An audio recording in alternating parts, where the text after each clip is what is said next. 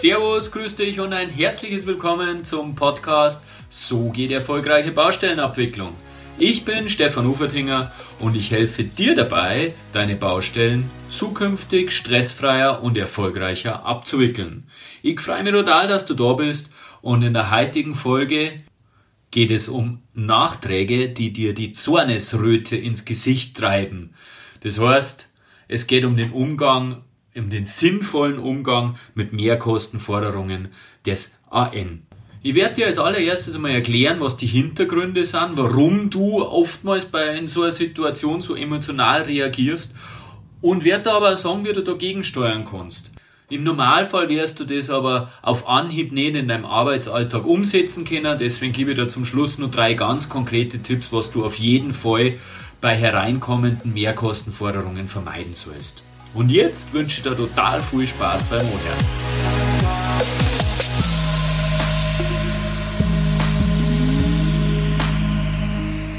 Durch die letzten zwei Podcast-Folgen hast du sicher schon mitgekriegt, dass die meisten Baustellen nicht ohne Änderung auskommen. Das heißt, es werde in irgendeiner Art und Weise zu Mehrkosten kommen.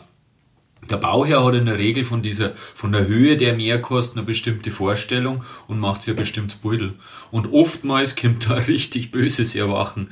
Die Mehrkostenforderung sprengt diesen Rahmen, den, den, den der Bauherr im Kopf gehabt hat, komplett. Und das führt natürlich zu massiven Emotionen.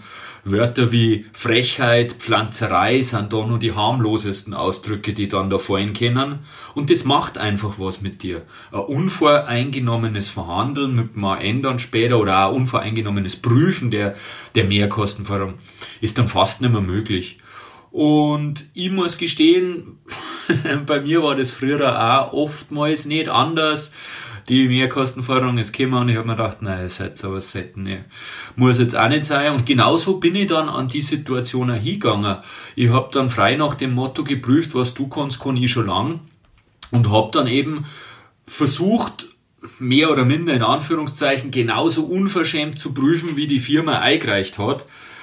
Und ich denke nicht, dass dieses Verhalten dann zur partnerschaftlichen, kooperativen und vor allem zum erfolgreichen Abschluss der MKF führt, hat sich auch in den meisten Fällen oder in vielen Fällen bewahrheitet. Erst wenn man dann ins Gespräch, ins offene Gespräch eingetreten ist und die Emotionen runtergenommen hat, dann hat man die MKF zu einem Abschluss bringen können. Ja, und um sein Verhalten diesbezüglich zu ändern, müssen wir meiner Meinung nach erst einmal kapieren, warum wir in so einer Situation so emotional reagieren. Der Paul Ekman, das ist ein amerikanischer Psychologe, der hat sich viel mit nonverbaler Kommunikation beschäftigt. Der hat sieben Grundemotionen identifiziert. Der hat gesagt, es gibt Wut, Angst, Ekel, Freude, Trauer, Verachtung und Überraschung. In unserem Kontext äh, wären wir hauptsächlich mit den Emotionen Überraschung, Wut, Angst und Verachtung zum Tor haben. Jetzt spielen wir das einmal durch. Ich habe eine äh, unberechtigte Einreichung bzw. eine viel zu hoch eingereichte Forderung und die Emotionen steigen hoch. Warum steigen die Emotionen hoch? Äh, zunächst einmal habe ich eine Diskrepanz zwischen meiner Erwartung und dem Begehren des AN. Worauf basiert meine Erwartung? Meine, meine, Erwartung basiert auf reinen Faktenlage auf, auf Seiten des Bauherrn. Das heißt, es hat sich vielleicht die Über- oder die Objektüberwachung mit dem Bauherrn abgestimmt und die haben eher ein Bild konstruiert, das rein auf der Faktenlage basiert, die ihnen bekannt ist. Wir haben aber leider oft viel zu wenig Einblick in die Mechanismen und äh, zudem tendieren wir natürlich immer, liegt in der Natur der Sache, tendieren wir natürlich immer dass wir sehen, ist eher ans untere Ende der Skala ansiedeln, beziehungsweise dass wir sagen, okay, da war eh nichts oder hat eh keinen Mehraufwand verursacht. Demgegenüber steht das Begehren des, des AN, der Bauunternehmung. Die haben eine ganz andere Faktenlage. Die kennen nämlich die tatsächlichen Kosten. Die wissen, was einer das kostet hat. Und natürlich gibt es auch einige auf derer Seiten, die in bestimmten Situationen einfach eine Chance wittern dass sie als Baustellenergebnis etwas aufbessern können. Gut, es gibt also eine Diskrepanz zwischen Erwartung und Begehren des AN. Jetzt stellt sich die Frage, warum das zu Emotionen führt, weil das allein ist, ist, ist, ist, ist ein neutraler Sachverhalt, der uns noch nicht emotional betreffen müsste. Äh, ich habe drei Gründe identifiziert, die aber doch dazu führen, dass das dann äh, sehr emotional wird. Äh, zum einen kann es sein, bei sehr hohen Einreichungen, die ja auf den ersten Blick irgendwo sind, dass wir das Gefühl bekommen, dass sich da ein bereichern möchte. Wir haben gerade gesagt, ähm, er wittert die Chance, dass er vielleicht sein Baustellenergebnis mit dieser äh, Änderung etwas aufbessern kann und, und, und geht natürlich etwas überspitzt in die ganze Thematik Nein, Das heißt, bei uns löst es ein Gefühl aus, ähm, er will sich bereichern und das appelliert oder das widerstrebt natürlich ganz krass unserem Gerechtigkeitssinn. Also das tut überhaupt nicht. Es kann nicht sein, dass man sich für wegen einer Änderung auf der Baustelle bereichert und da mehr Geld bekommt, als einem zusteht. Das ist natürlich ein Faktor, da reagieren wir emotional, da kommen Dinge wie ähm, Wut, da wird man wütend oder sogar, wenn es ganz krass wird, verachtet man die Person. Also der zweite Punkt, den ich identifiziert habe, ist, wenn eine ungerechtigte Einreichung da ist oder eine viel zu hohe Einreichung da ist, dann hat man natürlich auf Bauherrenseiten deutlich mehr Arbeit. Und das führt ebenfalls zu Wut. Also ich werde wütend, wenn ich Arbeiten ausführen muss, die nicht sein müssten. Und ich sage mal, wenn es eine ungerechtigte Forderung ist, dann führt die zu einer Arbeit, die nicht sein müsste, weil wenn er es nicht eingereicht hätte, dann hätte es auch nicht bearbeiten müssen. Das heißt, das ist der zweite Punkt, warum ich wütend werden kann. Und das dritte ist, ich kann es als persönlichen Angriff auffassen. Das heißt, ähm, es wird mir irgendwo unterschwellig ein Fehler vorgeworfen, ich muss mich für diesen Fehler rechtfertigen und Fehler sind in unserer Fehlerkultur, die alles andere als wir produktiv ist, äh, natürlich nicht, nicht gern gesehen. Keinem wird, keiner wird gern darauf aufmerksam gemacht, dass er einen Fehler gemacht hat, dass er, keiner rechtfertigt sich gern für einen Fehler. Ich finde unsere Fehlerkultur, vielleicht mache ich da mal einen eigenen Podcast drauf, drüber, weil das äh, wirklich ein, ein sehr hemmendes Thema ist, was die Weiterentwicklung, die persönliche Weiterentwicklung von vielen Menschen behindert. Äh, die Fehlerkultur ist, ist ganz schlecht bei uns. Äh, der IBM-Gründer, der Herr Watson, hat einmal gesagt, in meiner Firma braucht man bloß die Anzahl seiner Fehler zu verdoppeln und dann wird man was. Also der hat eine gesunde Fehlerkultur gelebt und das heißt jetzt nicht, dass man aufruft, möglichst viele Fehler zu machen, sondern man soll experimentieren, man, soll, man, man darf ruhig tun und beim Tun passieren Fehler und es ist nichts Schlimmes, wenn ein Fehler passiert. Wenn man diesen Fehler wahrnimmt, und offen damit umgeht und ihn kein zweites Mal macht und vor allem aus diesem Fehler lernt, dann ist dieser Fehler die beste Investition in die Zukunft, die man machen kann. Aber leider Gottes sind wir bereits unser ganzes Leben schon in der Schule darauf getrimmt worden, dass Fehler was Schlechtes sind. Es wird immer nur auf die Fehler geschaut und nicht auf das, was man gut gemacht hat. Und so hat sich halt diese Fehlerkultur entwickelt. Und das heißt, man bekommt eine Einreichung des AN, fühlt sich persönlich angegriffen, weil man einen Fehler gemacht hat, auch wenn das nur unterbewusst eine Rolle mitspielt. Und schon geht die Emotionsschiene los. Aber das muss nicht sein, weil das Spannende ist nämlich, man kann wenn man diese Mechanismen kennt und wenn man feststellt, was da in einem abgeht und was da gerade passiert, sprich, wenn man sich bewusst ist dieser Mechanismen und wenn man sich diese Mechanismen bewusst macht, dann kann man bereits durch dieses Bewusstmachen diese Emotionen auflösen. Und das ist das Wunderschöne. Durch das Wissen, was da abläuft und warum das so ist, sind die Emotionen weg.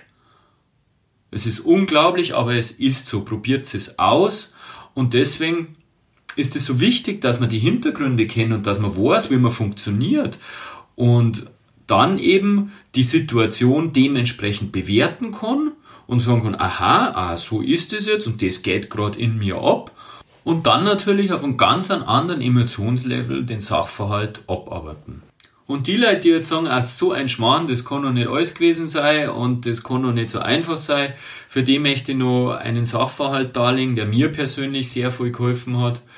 Der Viktor E. Frankl ist einer der angesehensten Psychoanalytiker des 20. Jahrhunderts und auch ein Überlebender mehrerer KZs.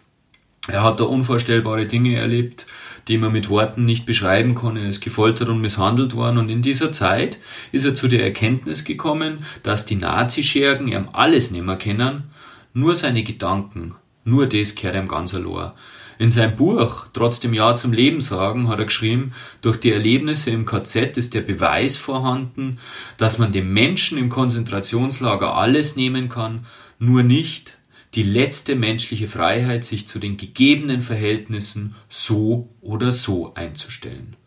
Und ganz ehrlich, wenn's Leid im KZ schaffen, sich zu den Verhältnissen so oder so einzustellen, dann wären's mir erst recht schaffen, wenn er auf den ersten Blick zu hoher, unberechtigter MKF einer schneit, da werden wir wohl schaffen, dass wir die Umstände, die Bewertung so vornehmen, dass das passt. Weil grundsätzlich ist jeder Umstand im Leben neutral. Alles, alles, was uns widerfährt, ist neutral.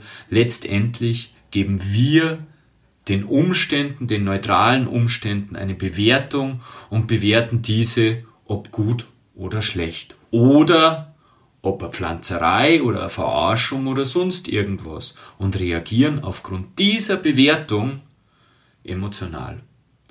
Das heißt, sei dir dieses Sachverhaltes bewusst und bewerte die Situationen entsprechend, ohne dass du emotional reagieren musst. Und die Erkenntnis war, wie vorher schon gesagt, war für mich fast bahnbrechend, muss ich sagen. Also es war unvorstellbar, als ich das mal wirklich durchdrungen habe und dann auch in ein paar Situationen erlebt habe, dass das funktioniert, dass es wirklich nur deine Bewertung ist, die du diesem neutralen Sachverhalt gibst, die dann die Reaktion auslöst. Als ich das begriffen habe, hat sich bei mir ganz massiv was geändert und vielleicht geht es dem einen oder anderen von euch auch so. Und diese Beurteilung der Situation oder diese andere Beurteilung der Situation gelingt natürlich umso besser, je geringer das Stresslevel ist. Das Grundstresslevel, in einer der nächsten Folgen werden wir über das Thema Stress intensiv plaudern und dann wirst du verstehen, dass man auf das Grundstresslevel definitiv Einfluss nehmen kann und auch Einfluss nehmen sollte, weil wenn man das runterbringt, dann hat man Raum für solche äh, anderen Bewertungen oder, oder Umbewertungen der Situationen. Was da auch sehr entscheidend einkommt in das ganze Thema Stress in solch, in diesem Kontext, wenn natürlich der Sachverstand hinsichtlich der bauwirtschaftlichen Fähigkeiten nicht so ausgebildet und so ausgeprägt ist, dass man diesen, diesen hohen Einreichungen oder diesen unberechtigten Forderungen fachlich kompetent entgegentreten kann, dann ist das Stresslevel natürlich auch höher und dann hat man natürlich auch Probleme, diesen wertfreien, neutralen Sachverhalt dementsprechend so zu beurteilen, dass keine Emotionen entstehen und da ist es vielleicht, da ist vielleicht ein kleiner Tipp am Rande. Es gibt Bauwirtschaftsexperten, die kennen sich da spitzenmäßig aus, die äh, beschäftigen sich sehr viel mit diesen Themen.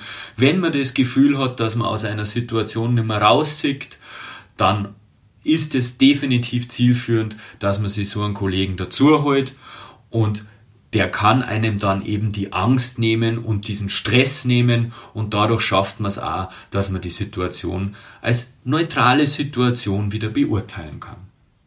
Ja, jetzt haben wir uns sehr viel damit äh, beschäftigt, wie denn diese emotionale Reaktion entsteht und was die Hintergründe sind und vor allem auch, wie man gegensteuern kann, sprich, dass man nicht emotional reagiert. Aber so realistisch bin ich auch, dass ich weiß, dass dir das jetzt nicht ad hoc gelingen wird, dass nur durch das, dass du jetzt weißt, welche Mechanismen das ablaufen, dass du jetzt weißt, dass du dem Umstand eine neue Bewertung geben kannst, wirst du es nicht automatisch sofort schaffen umzusetzen. Das ist ein Prozess mit ständiger Übung. Und deswegen gebe ich dir jetzt nur zum Schluss ein paar Dinge an die Hand, die du unbedingt vermeiden solltest. Das ist zum einen einmal, wenn sowas kommt und die Emotionen steigen hoch, dann widerstehe diesen Impuls und nimm nicht das Handy in die Hand und ruf nicht an und sag, was ist denn das für eine Pflanzerei. Unbedingt diese spontanen, emotionalen Reaktionen, die ja durchaus passieren, solltest du unbedingt vermeiden. Ein weiterer Punkt ist definitiv auch diese generellen Pauschalablehnungen von MKFs aus Justament-Standpunkten, weil das eh unfair ist. Deswegen sage ich so von Haus aus einmal, na, auch wenn ich insgeheim weiß, so ganz sauber bin ich nicht. Und Zudem sollst du auch vermeiden, dass du diese vorgefertigten Meinungen der Höhe nach in deinem Kopf so starr äh, manifestierst und, und einzementierst, weil dann wirst du dich ganz schwer da, dass du für die Argumente des AN, die, die können nur so gut sein, aber wenn du eine vorgefertigte Meinung in deinem Kopf hast, wirst du für diese Argumente nicht offen sein und dann wird man auch keine Einigung erzielen. Zum Abschluss gebe ich dir nur eine kleine Zusammenfassung. Wir wissen, dass die Einreichungen vom AN oftmals äh, mit Emotionen einhergehen, Überraschung, Wut, Angst oder sogar Verachtung können sie hervorrufen. Der Grund ist, weil im Endeffekt die, ein Widerspruch zwischen den Erwartungen, zwischen unseren Erwartungen und den Vorstellungen des AN besteht.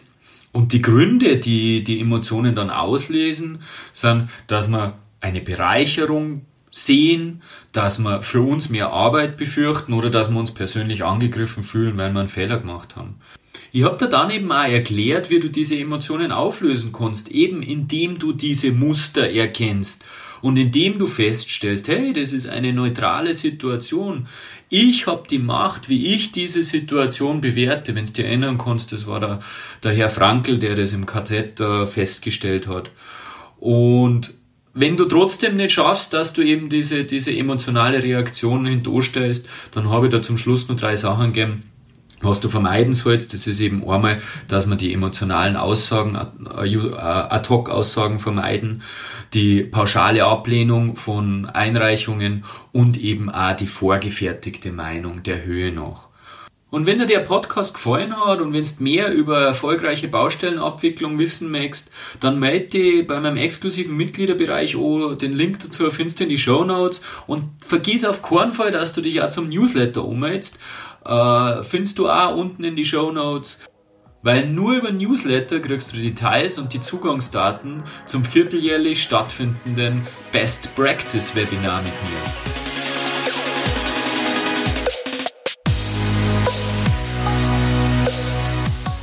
Eine sehr emotionale Folge geht zu Ende und wenn du zukünftig deine Emotionen bezüglich Einreichungen des AN besser in den Griff kriegst, dann steht auch einer erfolgreicheren Baustellenabwicklung nichts mehr im Wege.